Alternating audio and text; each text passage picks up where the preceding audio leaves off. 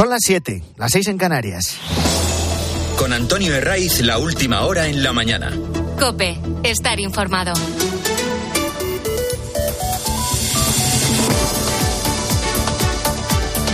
Muy buenos días, sigues en la mañana del fin de semana de Cope. Entra una nueva borrasca este sábado, que es lo más habitual en estas fechas del otoño. Y como ahora se bautizan a todos estos fenómenos meteorológicos, les ponen nombre, pues le han llamado domingos. Este domingo llegan un sábado que es 4 de noviembre y va a dejar fuertes rachas de viento en todo el tercio norte. Se esperan olas de cerca de 10 metros en puntos del Cantábrico como San Sebastián. Salvo en el área mediterránea, va a llover. Va a ser más abundantes las precipitaciones en Galicia, en las zonas más próximas a la comunidad gallega, pero se van a extender por otros puntos de la península. Mañana bajan las temperaturas y a partir del lunes vamos a tener tiempo algo más estable. ¿Hay acuerdo o no hay acuerdo entre Pedro Sánchez y Puigdemont, entre el PSOE y Junts? A esta hora la respuesta es que no, porque sigue el teatro. O dicho de otra forma, el delincuente fugado continúa presionando para que en su relato particular, en su guion que está escribiendo, se pueda presentar como el gran triunfador, como el gran ganador en esta negociación. Ese es su principal objetivo ahora mismo. Hay que recordar que esta ha sido la semana de Esquerra, eso lo sabe el expresidente Fugado, y, no quiere que eh, su eh, eh, Sánchez, que va a llegar, no tengan dudas, no quiere que su sí Sánchez sea gratis, sin apenas nada a cambio, sin reforzar su propia figura. Así que en estas horas no es que se haga de rogar o se haga el interesante, que también. Lo que está buscando es presentarse ante los suyos con algo sustancial. Ya sabemos que la humillación de Sánchez ante Esquerra tiene una lista interminable. Desde la amnistía hasta la condonación de más de 15.000 millones de euros de deuda, pasando por el traspaso de cercanías de Renfe. Y si sale Puigdemont solo con eso, aun sabiendo que era algo impensable antes del 23 de julio, su papel sería el de un simple actor secundario. Y él lo que quiere es ser actor principal. Salir como el gran vencedor en esta historia. Por eso en el PSOE hablan de escollos, para minimizar que están arrinconados, y en Junts nos cuentan que tenemos por delante, y esto es literal, horas y días de mucha presión, lo que nos puede indicar que el acuerdo no va a ser inminente, que Puigdemont no va a dar su sí de forma inmediata. Lógicamente, el expresidente de la Generalitat, el fugado, no quiere desvelar sus cartas hasta que no lo tenga firmado. Pero una razón fundamental para no haber dado su sí hasta ahora a Sánchez pasa porque no se ponen de, acuerdo en cómo agrandar aún más la, amnistía.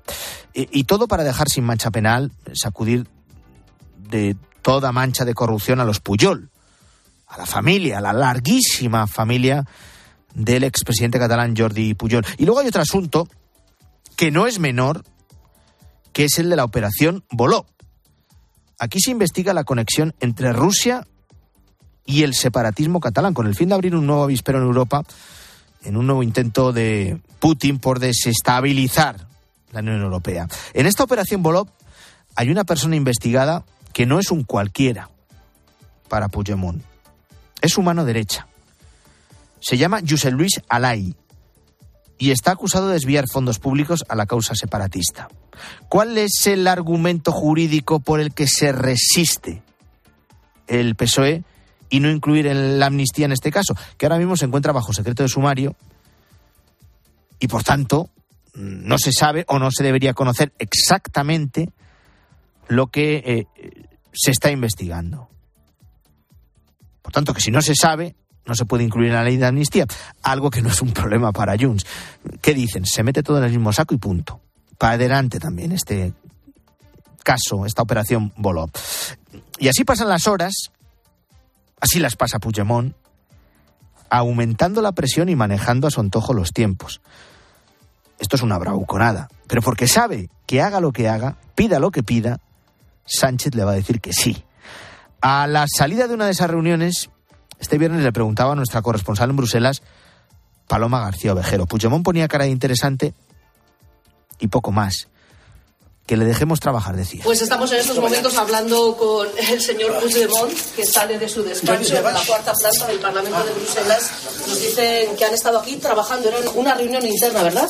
Jo vaig demanar, vaig demanar que no hi haguessin, uh, no faríem declaracions, continuarem així, el de respectar que puguem treballar. Eh, Que le respetemos la negociación. Bueno, Puigdemont sabemos lo que quiere, más y más y más, pero luego está el PSOE, que como ha hecho con Esquerra, lleva las negociaciones en total secreto, ocultando hasta qué punto son capaces de humillarse.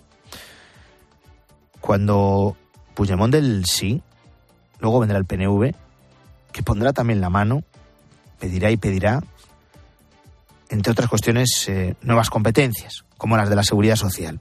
Hay malestar entre los varones socialistas después del trato de favor a Cataluña con la eh, condonación de la deuda, con el perdón a la deuda, a 15.000 millones de euros más intereses. Tampoco excesivamente. Saben que lo de la amnistía se lo pueden llegar a perdonar los suyos, pero claro, lo de la pasta es otra cosa. Eso no se olvida tan fácilmente. Y en este punto hemos vuelto a escuchar a Emiliano García Paje. El presupuesto, todo el presupuesto de su comunidad de Castilla-La Mancha, está por debajo de la deuda que se le va a perdonar a Cataluña. Es más, el total de la deuda que tiene esta región, Castilla-La Mancha, asciende a una cantidad que es muy similar a lo que se le va a perdonar a la Generalitat, esos 15.000 millones de euros. Por eso denuncia mm, Emiliano García Paje que Puigdemont quiere humillar al Estado. Pero aquí alguien va a terminar siendo butifler, o uno u otro. Esta es la realidad. O para una parte de España o para el conjunto, ¿no? Lo que no se puede es humillar al país, porque de ahí vendrán enfermedades distintas. Butifler es traidor. El problema no es que Puigdemont quiera humillar al Estado. Lo grave es que Pedro Sánchez se está dejando humillar con tal de seguir en el poder. La amnistía está pactada, falta de incluir o no esas exigencias de Junts. Mm, Incluiría también a los terroristas de los CDR, que incendiaron las calles, persiguiendo, acorralando y agrediendo a policías nacionales y a Mossos de Escuadra. Su historial delictivo quedaría limpio, inmaculado. A pesar de que la Audiencia Nacional este viernes ya ha anunciado que manda a una docena de ellos al banquillo. En COPE hemos hablado con uno de esos policías, que fueron testigos de la violencia desatada de los CDR, que sufrieron esas agresiones. Y ahora se preguntan, viendo cómo se les perdona, cómo ellos, cómo los policías, cómo los que tienen que garantizar nuestra seguridad, van a salir a la calle o se van a implicar en operaciones frente a delincuentes peligrosos. ¿Cómo vas a ir a una redada, a una operación antidroga pensando, eh, y si a estos al final les indultan y el que va a imputar soy yo? ¿Cómo haces eso? ¿Cómo vas a una operación antidroga y vas a detener gente? Dices, pero si por dar un gomazo estoy así, imagínate por una detención. ¿En qué situación de debilidad deja la ley de amnistía a estos agentes de la seguridad? ¿Cómo tira a la basura por completo el trabajo de meses y de años de jueces y de fiscales? ¿Con qué ánimo? ¿Van a acudir ahora a instruir o a juzgar casos relacionados con el separatismo catalán o con cualquiera de otros puntos? Bueno, hoy hay que despedir a uno de los rostros de la televisión más conocidos. Revolucionó la forma de hacer los informativos en este medio, en la tele, y creó una señal de identidad que ha marcado a toda una generación de españoles. Ha muerto a los 92 años José María Carrascal. Hoy hay despedida. Mañana marcho de vacaciones, pero al regreso ya no estaré aquí. Marcharme ligero de equipaje y con la conciencia tranquila. Gracias y mucha suerte a todos. Esto es de agosto del 98, de 1998. Es ese día, José María Carrascal se despedía de los informativos de Antena 3 después de casi una década en la que la televisión le encumbró como uno de los gigantes del periodismo español. Antes estuvo de corresponsal en Berlín y en Estados Unidos. ¿Qué le tocó cubrir? ¿Qué le tocó contar? Momentos únicos de la historia, como la caída del muro de Berlín, el escándalo del Watergate o la guerra de Vietnam. Hay una foto que veía yo esta mañana en, ABC, en la que se reunió con Ronald Reagan. Eh, puede que alguno de los que nos escuchéis a esta hora se pregunte o incluso dude, pero si yo he leído a Carrascal esta misma semana. Y sí, es que ha estado escribiendo hasta el último minuto, hasta hace un par de días, tres. Su último artículo en el periódico ABC, con motivo de la jura de la heredera a la corona, lo tituló Dos Isabeles y una Leonor. Deseamos a la princesa mucha suerte por nuestro propio bien. Ha muerto Carrascal y es inevitable recordar hoy su forma particular de informar. Su objetivo era explicarlo todo muy bien, incluso acompañándose de elementos físicos en el plató, en la mesa de su informativo, como una tarta. No es el cumpleaños de nadie. Esta podría ser la tarta del impuesto sobre la renta. Fue el primero en incorporar editoriales a los informativos y, y cómo no, es inevitable hoy recordar sus coloridas corbatas, que como su trabajo tenían también personalidad propia. Y por Cope pasó en multitud de ocasiones, era un buen amigo de esta casa. Y en este momento con los oyentes reflexionó sobre la muerte de sus amigos. El gran problema de estos años. Se mueren los amigos, sobre todo los amigos íntimos, esos amigos que incluso estando en silencio con ellos, pues está uno acompañado. Mm, eh, los amigos del alma, que decía Miguel Hernández.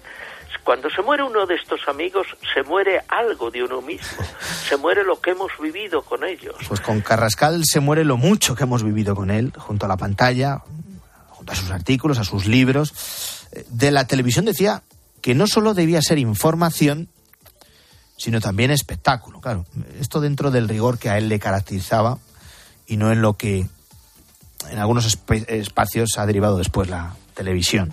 Recibió el premio Nadal, la antena de oro de televisión, el Luca de Tena o el premio Bravo que concede la Conferencia Episcopal Española. Y si algo se puede destacar más de José María Carrascal es que fue tan libre como humilde, divertido y respetado, cercano con los que empiezan en la profesión. Y por todo esto y mucho más, hoy honramos su figura. Hay más noticias en este 4 de noviembre, te las cuento en titulares con Luis Calabor. Guerra. Un avión israelí ha bombardeado una ciudad de la Franja de Gaza en el amanecer del sábado, mientras que el secretario general de la ONU, Antonio Guterres, ha señalado sentirse horrorizado por el ataque sobre unas ambulancias previamente en el día. Tiroteo. Un niño ha fallecido y otros cinco han resultado heridos por un tiroteo en Cincinnati, Ohio, cerca del Instituto Tai High School, donde se estaba celebrando un partido de fútbol americano del colegio. Los menores fueron transportados al hospital infantil de Cincinnati, donde uno de ellos falleció. Inmigración. Fallece uno de los migrantes hospitalizados que, lleva, que llegaron en Cayuco a El Hierro el pasado jueves, según ha confirmado el Instituto Canario de Salud. Otros cinco ocupantes del Cayuco permanecen también hospitalizados. Pacto. El Partido Popular ha logrado pactar con Vox la libre elección de la lengua en las Islas Baleares. Un acuerdo que sofoca la crisis abierta en el gobierno balear y que da un respiro a, Mar a Marga Proens a la hora de que su gobierno siga su curso. Son las 7 y 14 minutos, 6 y 14. Sigues en la mañana del fin de semana de COPE. Antonio Herray. La mañana. Cope, estar informado.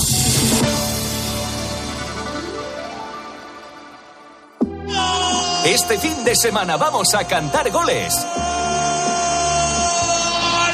En tiempo de juego. Con la Liga. Este sábado, Real Sociedad Fútbol Club Barcelona. Que ya no quiero nada que no sea contigo. ¡Empezamos!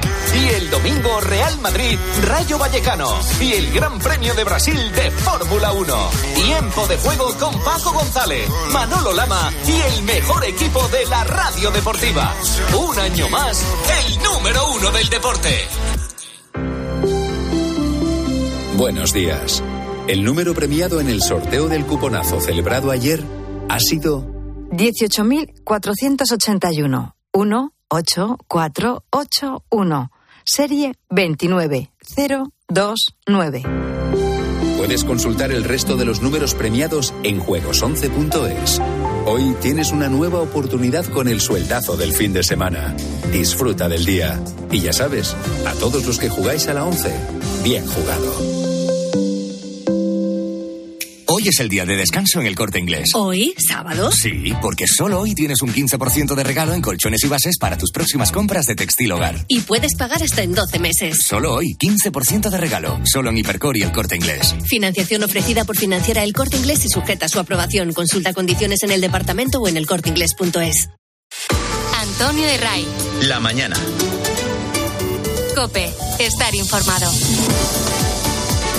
Hasta ahora seguimos pendientes del incendio forestal en Montichelvo, en Valencia. Lleva activo desde el jueves y sigue sin control pese a la intensa lucha de los servicios de extinción. Tio, mira, mira. Me cagué en la puta. Yo sí que ha cantado hacia de la caseta. Mira, el allí en la caseta, tío. Ya está ahí, ya está tinca Las llamas han arrasado cerca de 2.500 hectáreas con un perímetro que se extiende por en torno a 38 kilómetros. Eh, cerca de 300 efectivos se encuentran trabajando contra el fuego entre bomberos, brigadas forestales y también militares de la Unidad Militar de Emergencia. Pero ¿por qué está siendo tan difícil la extinción de este fuego?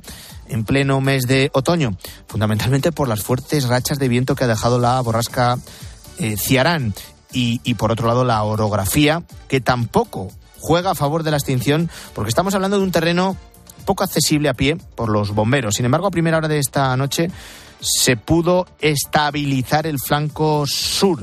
José Miguel Baset es el director de la extinción de este fuego. Ahora mismo el incendio no está estable, pero está más tranquilo que lo ha estado estos días anteriores. Por lo menos hemos conseguido que, que los, los, frentes que tenemos abiertos eh, tener posicionado personal y de manera segura, con lo cual esto es importante. Y lo que vamos a intentar a lo largo de la noche es que estos frentes no se nos hagan más grandes y trabajar aprovechando el incremento de la humedad relativa que va a haber y, y el giro de viento. Casi un millar de vecinos de la zona han pasado su segunda noche fuera de sus casas. Otras muchas están confinadas en el interior de sus hogares. Además, hay varias carreteras cortadas por el humo. Y si el viento lo permite, con las primeras luces del día, los medios aéreos van a retomar los trabajos de extinción de este fuego, de este incendio forestal de Montichelvo en Valencia. Isabel Moreno. Es lo que se ha estado escuchando toda la noche en la zona de Montichelvo, en la comarca de la Vall d'Albaida. Continúa sin ser controlado. Los municipios afectados son Montichelvo, Ayelo de Rugat, Llocnou de San Geroni, Ador, Castellonet de la Conquesta, Vilallonga y Terratets. El fuego afecta a 2.580 hectáreas y tiene 38 kilómetros de perímetro. Se han evacuado los municipios de Castellonet, de Terrateixa, Ermita de Ador, Monte Corona y Yacuna de Villalonga. 850 personas evacuadas. Hay aproximadamente aproximadamente 6.000 personas confinadas en Potríes, Fondecarrós y Ador. Las previsiones no son muy halagüeñas. Durante el fin de semana se mantendrán las fuertes rachas de viento de poniente y se prevé que solo amainen durante las noches. Además, tal y como ha anunciado la Consejería de Educación de la Generalitat Valenciana, si la situación de este fuego no mejora, las clases de los colegios de la zona van a continuar suspendidas. En total, 6.000 alumnos que de momento están en vilo para conocer si el lunes van a poder volver o no a las aulas.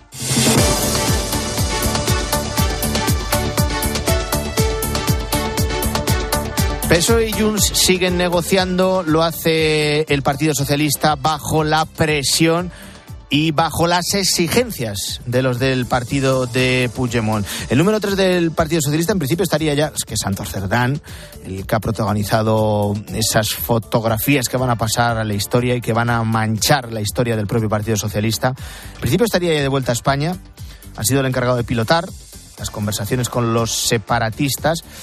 Y uno de los escollos que eh, siguen impidiendo que el acuerdo ya se haya firmado pues son los nombres concretos de quienes eh, deben ser afectado, aceptados por los socialistas en la eh, futura ley de amnistía. Siguiendo esas negociaciones que se han venido sucediendo en los propios despachos del Parlamento Europeo, con un protagonismo especial para Carlas Puigdemont, pues está nuestra corresponsal en Bruselas, que es Paloma García Ovejero. Paloma, buenos días. Buenos días, Antonio. No hay acuerdo y probablemente no lo haya en todo el fin de semana. Tampoco ha habido reunión entre Carlas Puigdemont y Santos Cerdán. Ambos estuvieron aquí en el Parlamento Europeo todo el día pero anoche el socialista se marchaba a España. Cada equipo ha estado en sus respectivas dependencias, sin mezclarse. Reuniones internas, nos decían, y reconocían que había habido intercambio de papeles, pero nada más. No se vieron las caras y tampoco lo consideran prioritario, ni unos ni otros. Sin prisa, sin plazos, aparentemente ajenos a las presiones, los negociadores nos repetían, no hay nada concreto, aún falta mucho, hay elementos técnicos y políticos que no están resueltos, añadían, y son complejos. También coincidían en otra cosa, y es que hay voluntad de acuerdo por parte de Junts y hay voluntad de acuerdo por parte del PSOE. Eso lo reconocen abiertamente todos los negociadores con los que hemos podido hablar. Lo que no hemos visto ni hemos percibido son contradicciones ni reproches, no al menos esta vez. La aprobación de una ley de amnistía no solo está levantando ampollas en el ámbito judicial, también en el policial. Los agentes imputados en Cataluña por su intervención en el 1 de octubre y en los disturbios posteriores están desolados. Aseguran a la cadena COPE que han perdido su fe en el Estado de Derecho. Uno de esos 45 policías imputados por los juzgados en Barcelona dice sentirse hastiado. Eh, se les acusa de lesiones y no se descarta que puedan serlo también de torturas o de delitos contra la integridad moral. Seis años de procedimiento que han cambiado la vida de esta gente que siente asco, decepción y desmotivación. Juan Baño. Policías y guardias civiles llaman a concentrarse a través de las asociaciones AUGC de la Benemérita y el SU por la policía ante los juzgados de Barcelona el próximo viernes. Allí han sido citados algunos de los agentes procesados y ya imputados, pendientes de juicio, por los sucesos cuyos autores ahora son amnistiados. Un gesto de apoyo a esos policías, pero también de rechazo a la amnistía y a los acuerdos de Pedro Sánchez con el secesionismo catalán.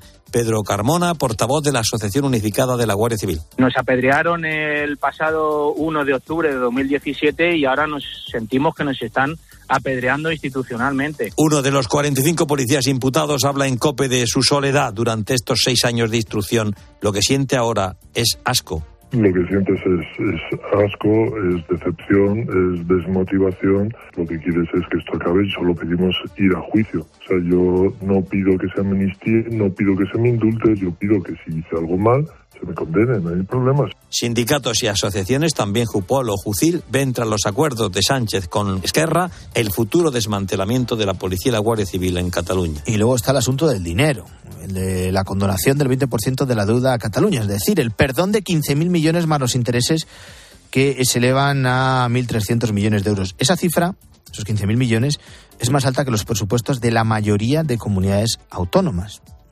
Sin ir más lejos, eh, de las socialistas, Asturias y Castilla-La Mancha. Y es un 50% más de lo que nos gastamos en seguridad eh, ciudadana. Hay gobiernos del Partido Popular que ya han confirmado que van a recurrir. Y luego desde el, el, PP piden que la financiación autonómica se debata de forma multilateral en el Consejo de Política Fiscal y Financiera y no de forma bilateral entre el Gobierno de España y el de la Generalitat de Cataluña.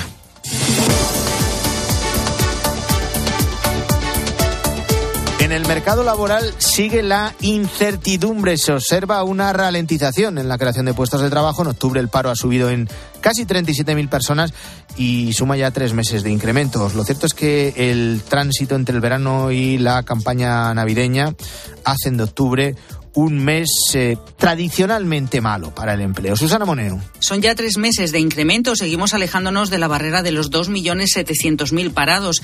Se ha dejado notar el fin de la temporada de verano y el sector servicios es el que más ha aportado al desempleo. En términos de afiliación, hay un incremento de 92.000 personas, pero es el menor desde 2015. La incertidumbre económica está pesando ya en el mercado laboral y se observa una ralentización en la creación de puestos de trabajo. Se han creado 1.300.000, que supone un 8% menos que el año pasado. Los contratos indefinidos tampoco acaban de despegar. El 60% de ellos han sido fijos discontinuos. José Ignacio Conde Ruiz, analista de FEDEA. Contratos eh, que son indefinidos, pero que son fijos discontinuos, pues digamos que no son tan estables. Sí que hay que mirar un poco más en detalle para, para darse cuenta de que aunque la tasa de temporalidad sigue cayendo, pues quizás no esté indicando realmente el nivel de precariedad, de precariedad que tiene nuestro mercado laboral. La Comunidad de Madrid sido la única en la que ha bajado el desempleo.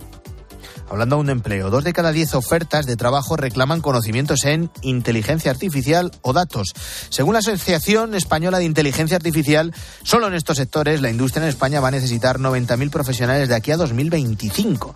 Son tecnologías que en tres años utilizarán una de cada cuatro empresas, según datos de la Agencia mm, eh, Española Digital. ¿Cómo podemos formarnos? ¿Cuáles serán los perfiles más demandados? En estas áreas. Nos lo cuenta Sandra Senjo. La formación en inteligencia artificial complementa grados en ingeniería, pero también es una buena opción para cualquier puesto relacionado con el análisis de datos, como administración de empresas o economía. ¿Cuáles son los perfiles más demandados? Pues ahora mismo aprendizaje automático, visión artificial o programación de robots. Sergio está haciendo un curso de robótica orientada a inteligencia artificial. Trabajo en la industria y me parece muy interesante y puede avanzar mucho la comodidad de los operarios y el rendimiento de las cadenas. También se requieren profesionales que no necesariamente sepan programar. Basta con saber manejarse bien en el entorno, por ejemplo, dominar el chat GPT.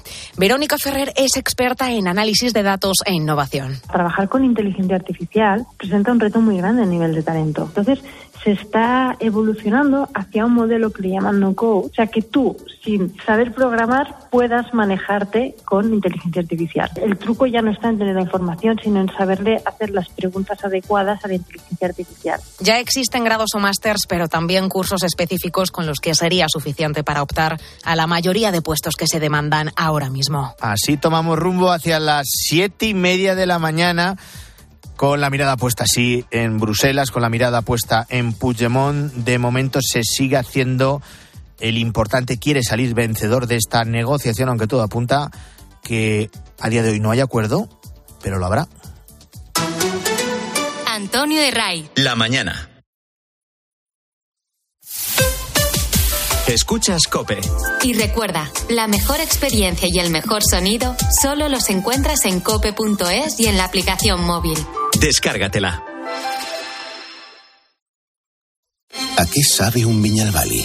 A suave equilibrio entre dedicación familiar y pasión por la tierra. En boca se percibe el sabor del tiempo y el gusto por las cosas bien hechas. Su combinación de tradición e innovación recuerda que está elaborado en una de las bodegas de envejecimiento más vanguardistas del mundo. Totalmente automatizada, 100% sostenible y con capacidad para más de 130.000 barricas que aseguran la mejor calidad en nuestros vinos para que disfrutes de grandes momentos.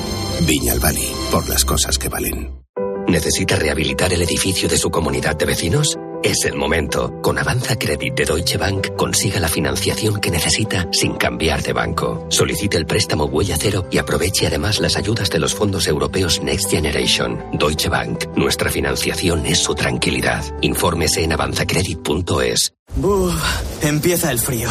Y por si fuera poco, crack, luna rota. No. Pero ¿sabes qué? Al mal tiempo, crystalbox.es. Hice clic y en un plis, listo. Pim pam. Crystal crack. ¡Crystal Box! Arreglamos las lunas de tu coche en un plis. Eh, y si vienes a partir del 22 de octubre, te regalamos un paraguas. Ojo al patio. ¿Sabías que la nevera supone hasta el 30% de tu factura de la luz? Si te has quedado helado, puedes ponerla a 5 grados y el congelador a menos 18. Así ahorrarás más. Para más consejos, no te pierdas Ojo al Patio en las redes sociales de Naturgy. Un contenido para ayudarte a ahorrar sea cual sea tu energética. Naturgy. Oye, José, ¿sabes que me ha puesto una alarma? Pero tú no tenías un perro. Sí, pero llamé a Securitas Direct y me dijeron que la alarma es compatible con mascotas. Así que mientras la alarma está activa, él puede moverse libremente por la casa. Protege tu hogar frente a robos y ocupaciones con la alarma de Securitas Direct. Llama ahora al 900-666-777. Recuerda, 900-666-777. En línea directa sabemos que cuando acaba el año a todos nos viene bien un buen ahorro. Por eso este noviembre ofrecemos el mes de puertas abiertas de línea directa. Te bajamos hasta un 25% el precio de tus seguros de coche y hogar con coberturas inigualables. No dejes escapar esta oportunidad y cámbiate antes de que sea demasiado tarde. Ven directo a lineadirecta.com o llama al 917-700-700. El valor de ser directo. Los fines de semana en la radio. Empieza España. ¿eh? El deporte con Paco González, Manolo Lama y el mejor equipo de la radio deportiva. Has dado en el clavo. Los fines de semana todo pasa en tiempo de juego. Todo pasa en Cope.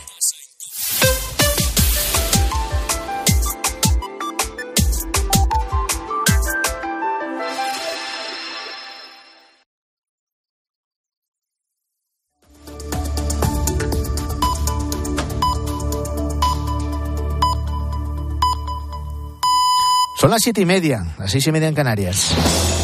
Con Antonio Herraiz, la última hora en la mañana. Cope, estar informado.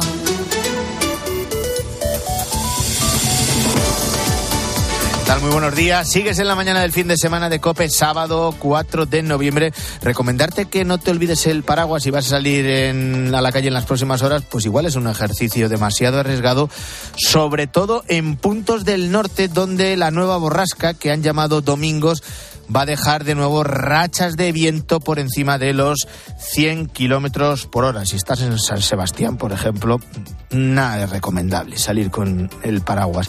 Un, buen chubasquero, eh, sí, apretarte bien el, gorro y, poco más, y hacer frente como se pueda a la lluvia y al, fuerte viento.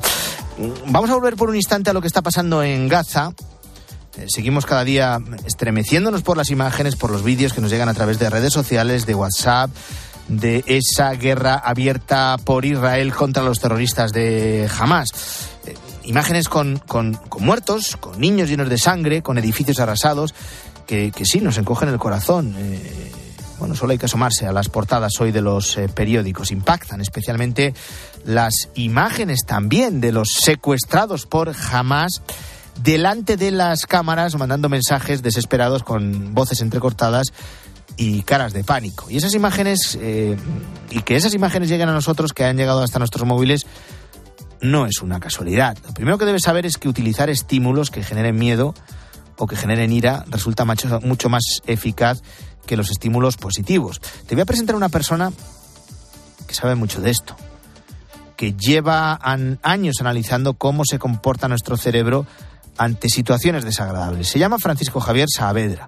Es profesor titular del Departamento de Psicología Experimental de la Universidad de Sevilla. Hay un sesgo atencional hacia las emociones negativas. Y esto es así por razones evolutivas, porque viene bien para la supervivencia de la especie. Cuanto antes eh, procesemos eh, eh, la información negativa, más probabilidades hay que de, sobrevivir. Así que esto refuerza esa idea de que la información negativa es mucho más influyente que la positiva, produce mayor impacto emocional. Estamos programados para prestar atención a lo negativo. De hecho, el uso del terror ha sido una constante como arma de poder. se ha visto en películas, en series, lo habrás leído en libros, y ahora se ve mm, de forma muy especial en guerras como la que libra Israel contra Gaza. Había varios objetivos, sembrar el miedo, desmotivar, dividir, algo que está haciendo Hamas. También Israel, con las imágenes de sus ejércitos atacando y arrasando todo lo que se les pone por delante. Ahora además cuentan con el poder de la viralización de las redes. Son utilizadas de la misma manera, con mayor sofisticación y sin ninguna humanidad eh, para exactamente lo mismo. O sea, que la humanidad en ese sentido no ha progresado absolutamente nada. Se ha hecho más sofisticada, pero no, no ha progresado moralmente. Bueno, habrá que formarse y conocer estas herramientas que nos eh, permitan defendernos también de las fake news o imágenes interesadas con fines pues eh, muy partidistas. Es sábado, es 4 de noviembre, están pasando más noticias que te cuento ya con Luis Calabor. Puigdemont alarga la agonía de Sánchez y el PSOE se pregunta por el pacto. Este sábado finaliza la consulta a la militancia del Partido Socialista sobre el pacto para la legislatura. Una cita que llega después de que Santos Cerdán no lograse un acuerdo con Carles Puigdemont en Bruselas, lo que pone en compromiso los apoyos necesarios para conseguir gobernar. Fallece el periodista y escritor José María Carrascal. Tenía 92 años. Estuvo 30 de esos 92 como corresponsal en Berlín y Nueva York y a partir de los 80 pasó a presentar los informativos de Antena 3 ganador del premio Nadal, Antena de Oro de Televisión o el premio Luca de Tena, Carascal nunca paró de trabajar. De hecho, su última columna la publicó esta misma semana en ABC, una pieza dedicada a la princesa Leonor por su jura de la Constitución. Estados Unidos pide a Israel que cese las muertes y Netanyahu se niega. El primer ministro israelí pide la liberación de los rehenes que actualmente tiene jamás, mientras que los ataques han seguido sucediéndose con un bombardeo sobre la ciudad de Gaza esta misma mañana. Anthony Blinken, secretario de Estado de los Estados Unidos se encuentra en Israel para mediar en el conflicto. Comenzado ya la décima jornada de Liga Ignacio Arzuaga. Pues sí, y es que Las Palmas ha conseguido ganar 2-1 al Atlético de Madrid. El equipo canario se ha impuesto al madrileño con los goles de Kirian y Benito en la segunda mitad. Morata recortó distancias a 10 minutos del final, pero la victoria se quedó en el Estadio Gran Canaria. Los partidos de hoy serán Osasuna Girona, Betis Mallorca, Celta Sevilla y Real Sociedad Barcelona. Recuerda que puedes disfrutar de la jornada a partir de la una de la tarde en tiempo de juego y en motor Fernando Alonso ha conseguido la cuarta posición en la clasificación para la carrera del Gran Premio de Brasil el domingo a las 7 de la tarde. Así ha valorado el asturiano su posición. Ha sido un buen día, muy muy contento para, por el equipo con, esta, con este resultado. Realmente lo necesitábamos después de dos fines de semana que parecía que estábamos un poco atrás, un poco perdidos. Eh, analizamos todos los datos y, volvimos aquí más fuertes eh, de lo que estábamos hace alguna carrera. Verstappen, Leclerc y Stroll saldrán los primeros y Carlos Sainz saldrá séptimo.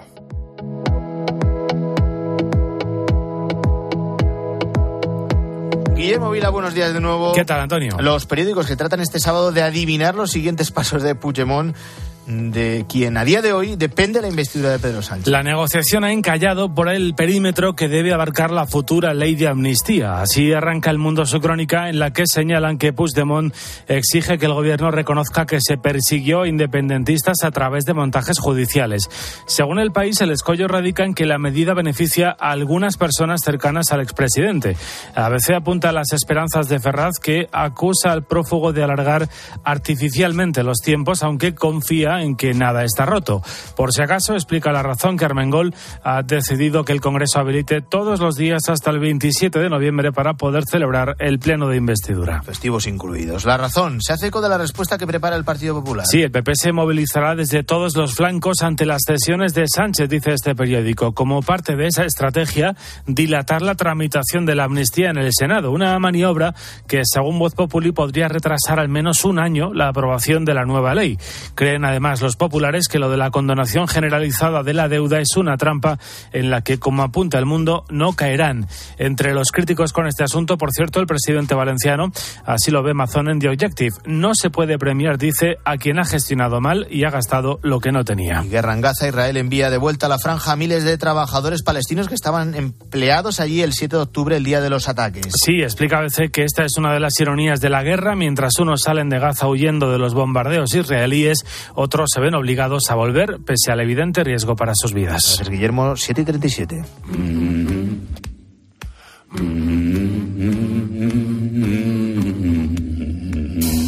Toda esta semana hemos hablado mucho de la amnistía, de la penal y también de la fiscal y económica. El pacto de gobierno va a provocar cambios en diversas leyes y normas, pero no solo en la de la amnistía, ¿no? Se preparan otras modificaciones que están quedando en un segundo plano y que van a afectar a nuestro día a día. Y una de esas eh, leyes es la de vivienda, lo ha anunciado ya Yolanda Díaz. Se pueden desarrollar algunos aspectos que hasta ahora estaban pendientes, como es la declaración de zonas tensionadas con topes al alquiler. Susana Moneo, buenos días. Hola, muy buenos días, Antonio. En definitiva, Susana, más control. Sí, y se trata de una ley que, aunque no se ha aplicado todavía en su totalidad, ya ha provocado distorsiones y dificultades en el mercado de alquiler. La demanda ha subido un 11%, pero la oferta se ha reducido en un 30% y el precio de los alquileres, las rentas, han subido un 9%. El 13% de los propietarios han vendido la vivienda, el 16% la han trasladado al alquiler temporal y un 20% ha endurecido las condiciones y ha subido las rentas. Se quejan de las dificultades ante los impagos o la limitación de incremento de la renta al 2% al renovar los contratos. De la situación actual y de lo que puede venir con esa nueva ley de vivienda o con, con el desarrollo de esos aspectos que estaban aún pendientes. Vamos a abordarlos en la mañana del fin de semana de COPE con José María Alfaro, que es presidente de la Federación Nacional de Asociaciones Inmobiliarias. Señor Alfaro, ¿qué tal? Muy buenos días. Muy buenos días. Bueno, ¿qué problemas están percibiendo ahora mismo las agencias de alquiler y sobre todo, ¿qué les dicen los afectados? ¿Qué les dicen los propietarios?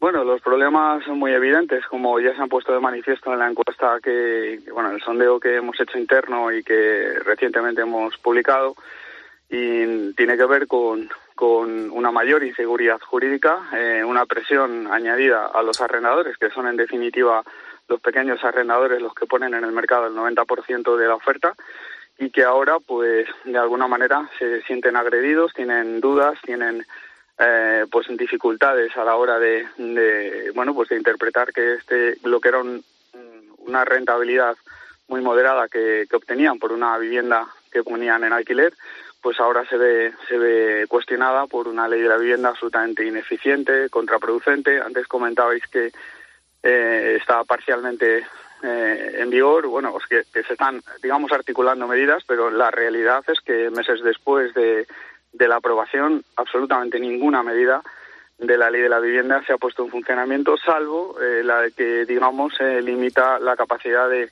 trabajo de los profesionales inmobiliarios eh, como consecuencia de, de, una intervención manifiesta del libre mercado, de la libertad de empresa y que ahora nos impide cobrar por prestar servicios al inquilino. Total nos ha llevado a una situación de representación de arrendadores y a un mercado muy recalentado donde la oferta es muy inferior a la demanda en las principales ciudades.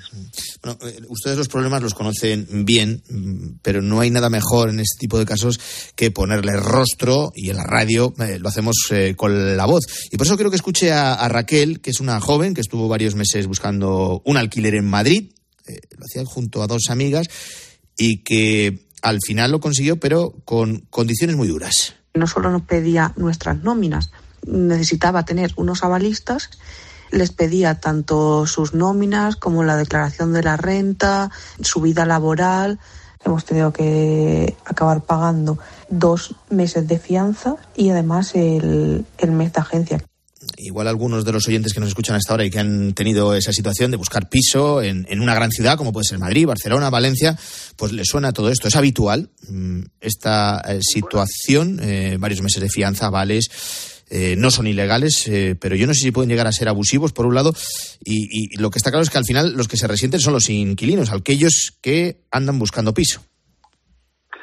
Sin duda, sin duda. Nosotros desde marzo del 2019 venimos denunciando la situación caótica y, y, complicada, más no poder, que existe para los inquilinos que pretenden alquilar en las grandes ciudades como Madrid, Barcelona, Valencia.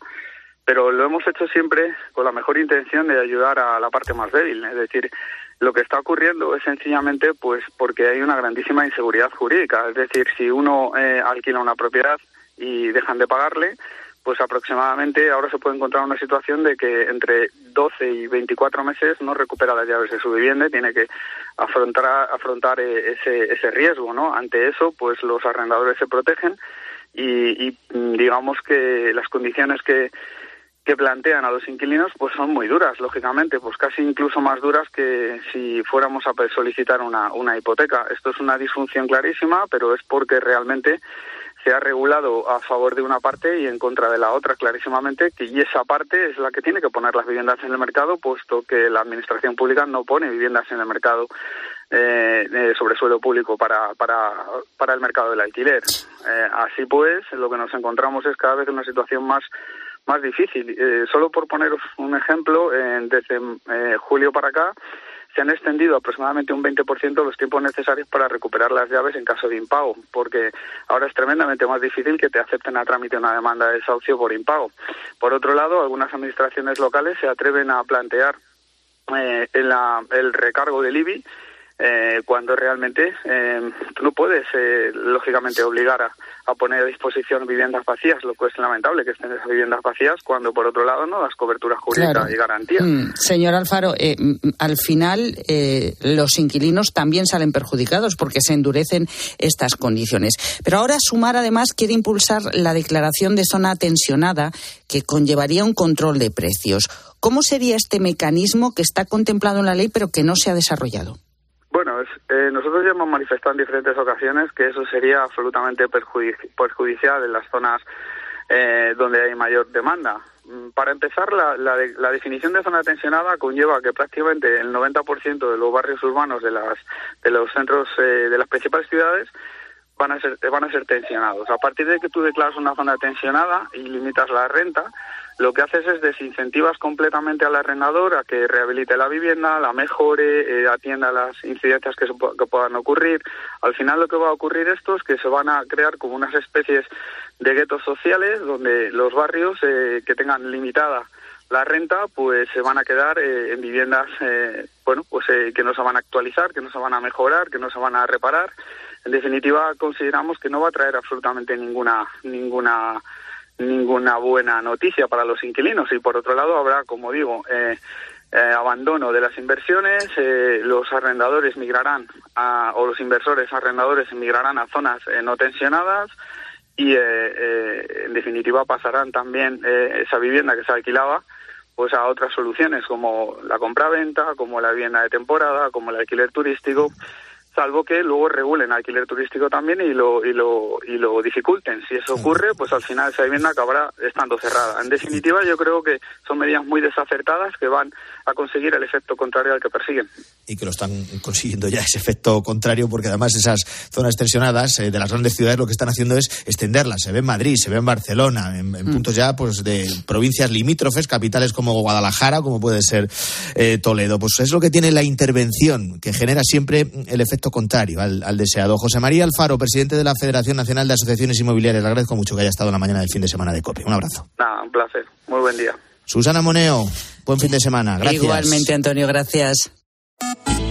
Síguenos en Twitter en arroba cope y en facebook.com barra cope. Bud Spencer está que trina Deberías meterte en tus asuntos. y va a solucionar los problemas. En vista de que estamos todos, De una vez por todas. que empiece el espectáculo. Tú perdonas, yo no. La colina de las botas y un ejército de cinco hombres. Tarde especial, Bud Spencer. El sábado a las 3 menos cuarto de la tarde, en 13.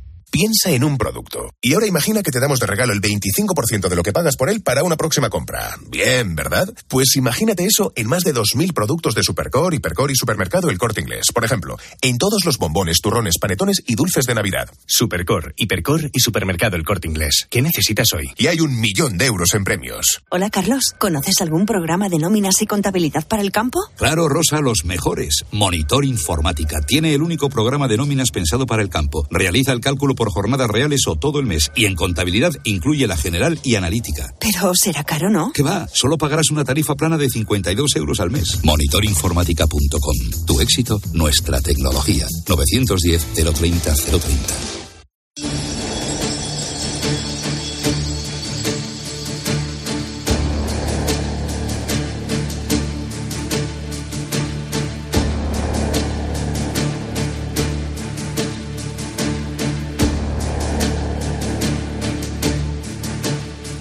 Nos vamos acercando a las 8 y como cada sábado en la mañana del fin de semana de Cope abrimos las puertas de los cines, que aunque sea temprano para ver una peli, siempre es buena hora. Jerónimo José Martín, buenos días. Buenos días, ¿cómo estás? Muy bien, ¿y tú? De fin de ya. Venga, Estoy te tengo que ya reconocer, con- te tengo que reconocer, Jero, que esta semana me has sorprendido Hombre. con tu primera propuesta, Hombre. con el orden, digo, ¿eh? Y no, Sí, sí, sí, sí. Y no me refiero a que no me guste el protagonista al que recuerda, todo lo contrario, pero no tenía yo tan claro que fueras a caer rendido ante la última película de David Trueba. Esto sí que romper prejuicios, sea como fuere.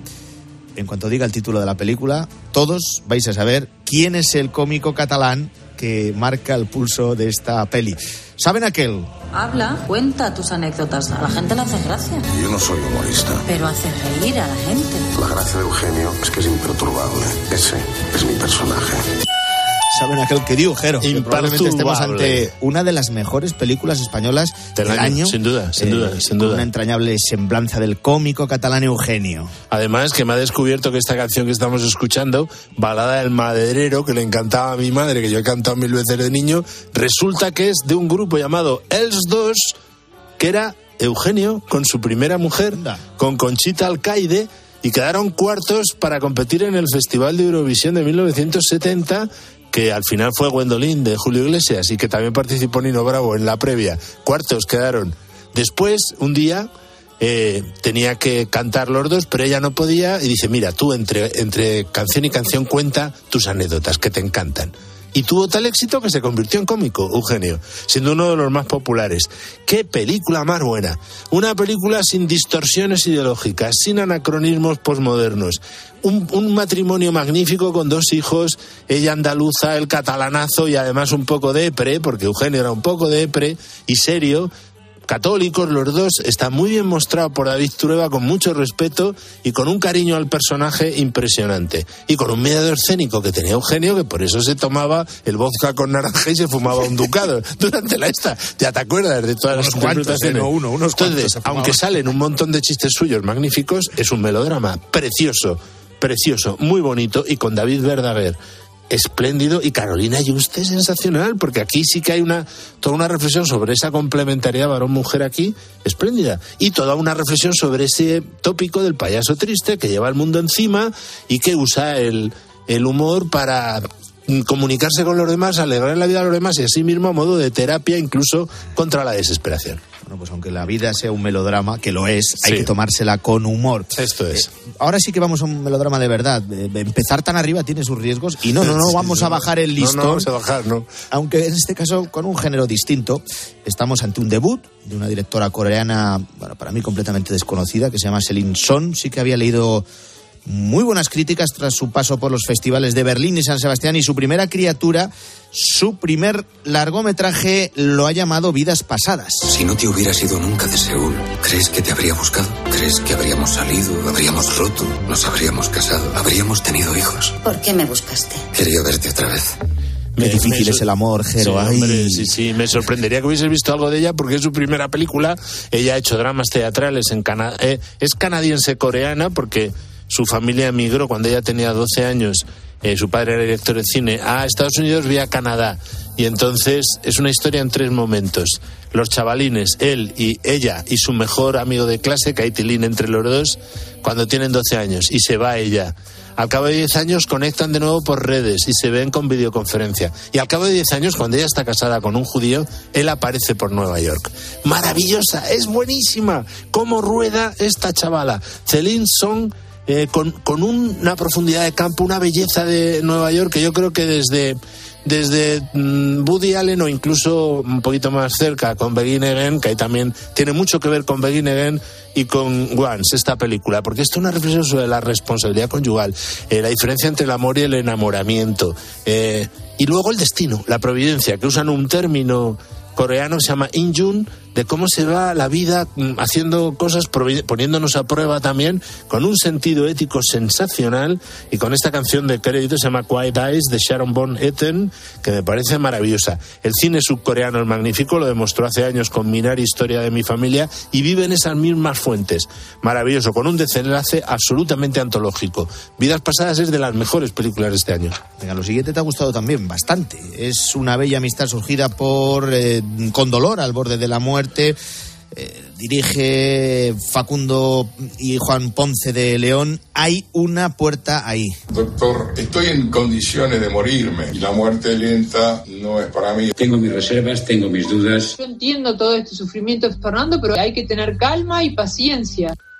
Bueno, maravilloso. Es un documental que estos dos hermanos, eh, uno de ellos profesor en la Universidad Católica de Uruguay, filósofo periodista, le pidió grabar a, un médico español especializado en cuidados paliativos eh, que eh, se pone en contacto con Fernando Sureda, que era el presidente de la Asociación Nacional de Fútbol de Uruguay, que se convierte allí en adalí de la eutanasia, quiere morir, y este oncólogo español, Enrique Benito, pues empieza a hablarle con él de, la virtud de los cuidados paliativos, de que hay que descubrir la alegría de vivir, de, que- de una idea que no la dice tal cual, pero que se expresa en un documental español magnífico, Los demás días, que es de un, un- de- también de un oncólogo español especializado en cuidados paliativos que dice una cosa de sentido común. Un día todos hemos de morir, pero los demás días no. Vamos a aprovecharlos todos los demás días. No hace falta acortar lo que esté previsto porque podemos recibir un montón de amor y darlo. Las conversaciones son geniales, ma- maravillosas. Es un desborde de humanidad sensacional. Eh, también con ese personaje eh, secundario que es la esposa de Sureda, que claro, está más por la labor del oncólogo español que por la de su marido, ¿no? Ma- maravillosa película, un documental espléndido sobre un tema tan importante como la muerte, el más allá, el sentido de la vida, la alegría de vivir. Hoy veo que nos va a faltar tiempo. Sí, pero, vamos con la siguiente y las Sí, otras. de Hayao Miyazaki, que regresa con una fábula imaginativa y críptica. El chico y la garza. Pájaro insensato, te ordeno que seas su guía ahora mismo. Y he de buscar un sucesor que ocupe mi lugar. Maito, podrías continuar con mi labor. Bueno, es el mejor director de anime japonés. Es un maestro el que hizo mi vecino Totoro, la princesa Mononoke, el viaje Chihiro, ganó el Oscar con ella. El viento se levanta y nueve años después ha hecho El chico y la garza. Ha vuelto. Eh, quizás sea su última película. No es tan potente como sus mejores películas. Por fuera sí, porque la animación, los fondos, los diseños de personajes son magistrales. La música de Joy Shaishi que estamos escuchando, magistral. El guion es un poco crítico porque se mete mucho en Honduras, en multiversos de estos relacionados con la mitología japonesa. Segunda Guerra Mundial, niño que se queda huérfano, lo acoge su madrastra y en ese campo donde viven pues hay un mundo paralelo y ahí va. Es un poco compleja, pero está muy bien y es una propuesta al que le guste la animación obligatoria. Y luego hay un par de películas que las apunto si te parece. El poderoso Victoria, que es un poco infantil, pero también con una factura estupenda sobre un pueblo que para conservar la línea férrea construye su propia máquina eh, de tren. Y luego hay que decir que la tercera parte de Lupin, de esta serie francesa basada en las novelas eh, popularísimas en Francia de Maurice Leblanc, eh, con Omar Sy de protagonista está muy bien. Aquí en esta tercera parte hay un montón de flashback a la juventud de él en el extrarradio de París, muy interesantes. Es una muy buena serie de Netflix, Lupin. Y para los que se quieran quedar en casa, en 13 me destacas una peli para mañana, a primera hora, a las 10 menos 5. Ha llegado el águila. Bueno, este es nuestro segundo homenaje del fin de semana a Michael Caine, que sabes que ha anunciado que ya se ha retirado. Empezó ya García el viernes con Evasión o Victoria de George Houston, que te voy a contar, con Pelé, la volví a disfrutar un montón.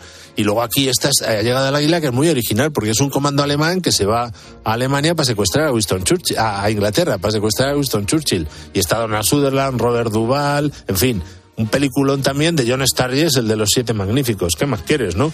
Eh, pues como sea, como un poquito de comedia con Lina Morgan, que la tenemos también el domingo con Señora Doctor y estar lo que es. O sea que Para ahí dejarlo, está. como siempre, Jero, en todo lo alto. Buen en fin de semana, gracias. Igualmente, un abrazo enorme.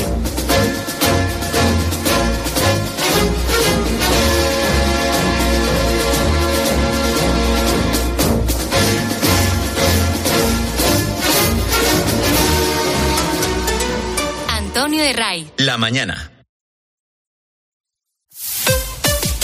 Escuchas Cope. Y recuerda, la mejor experiencia y el mejor sonido solo los encuentras en cope.es y en la aplicación móvil. Descárgatela. Oye, ¿sabes que si te vienes a Yastel te llevas un smartphone gratis? Sí, sí, has oído bien. Un Xiaomi Redmi 12 gratis. Con una cámara y una batería súper potentes. Llévatelo con la fibra y móvil 5G de Yastel. Pero date prisa, que son unidades limitadas. Llama ya al 1510 y estrena un Xiaomi gratis. Venga, llama al 1510. Piensa en un producto. Y ahora imagina que te damos de regalo el 25% de lo que pagas por él para una próxima compra. Bien, ¿verdad? Pues imagínate eso en más de 2.000 productos de Supercore, Hipercore y Supermercado El Corte Inglés. Por ejemplo, en todos los bombones, turrones, panetones y dulces de Navidad. Supercor, Hipercor y Supermercado El Corte Inglés. ¿Qué necesitas hoy? Y hay un millón de euros en premios. Pase. A ver, relájese y cuénteme. Verá, doctor, soy jefe de obra y nadie me entiende. Cuando voy a comprar material de construcción, el dependiente me mira como si le hablara en arameo. Pues hombre, vaya usted a Big Man.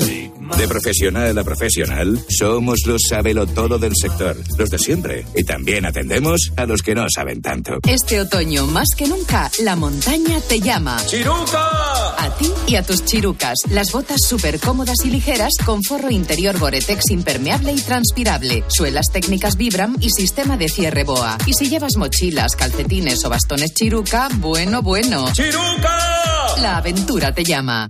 500 castillos, 9 rutas del vino, 40 posadas reales, 8 bienes patrimonio de la humanidad. Nada que se parezca a ti. Turismo Junta de Castilla y León. Llega el sorteo 11 del 11 de la 11. El sorteo que más da. Espera, espera, espera. Otra vez. ¿Cómo que qué más da? ¿Qué más te dará a ti? Que son 11 millones. Vamos a ver si así se entiende. Es el sorteo que más da, porque además de los 11 millones, da 11 premios de un millón. Pues a mí, un 2, 3, 4, 5, 6, 7 y hasta 11 millones no me dan igual, ya te lo digo. Pues eso te estoy diciendo, que es el que más da. Sorteo 11 del 11 de la 11. Un premio de 11 millones y 11 premios de un millón. El sorteo de la 11 que más premios millonarios da. ¿A todos los que jugáis a la 11, bien jugado. Juega responsablemente y solo si eres mayor de edad. ¿Hasta cuándo va a subir el aceite de oliva? ¿Cuánto se va a encarecer la cesta de la compra? La respuesta a esta y a más preguntas las encuentras este sábado desde las ocho y media de la mañana en Agropopular con César Lumbreras. Estas son las siete noticias más importantes de los últimos siete días. Y mientras tanto, los corderos siguen en niveles históricos. Agropopular, el programa de información agraria decano de la radio española. También en cope.es, en tu móvil y en redes sociales.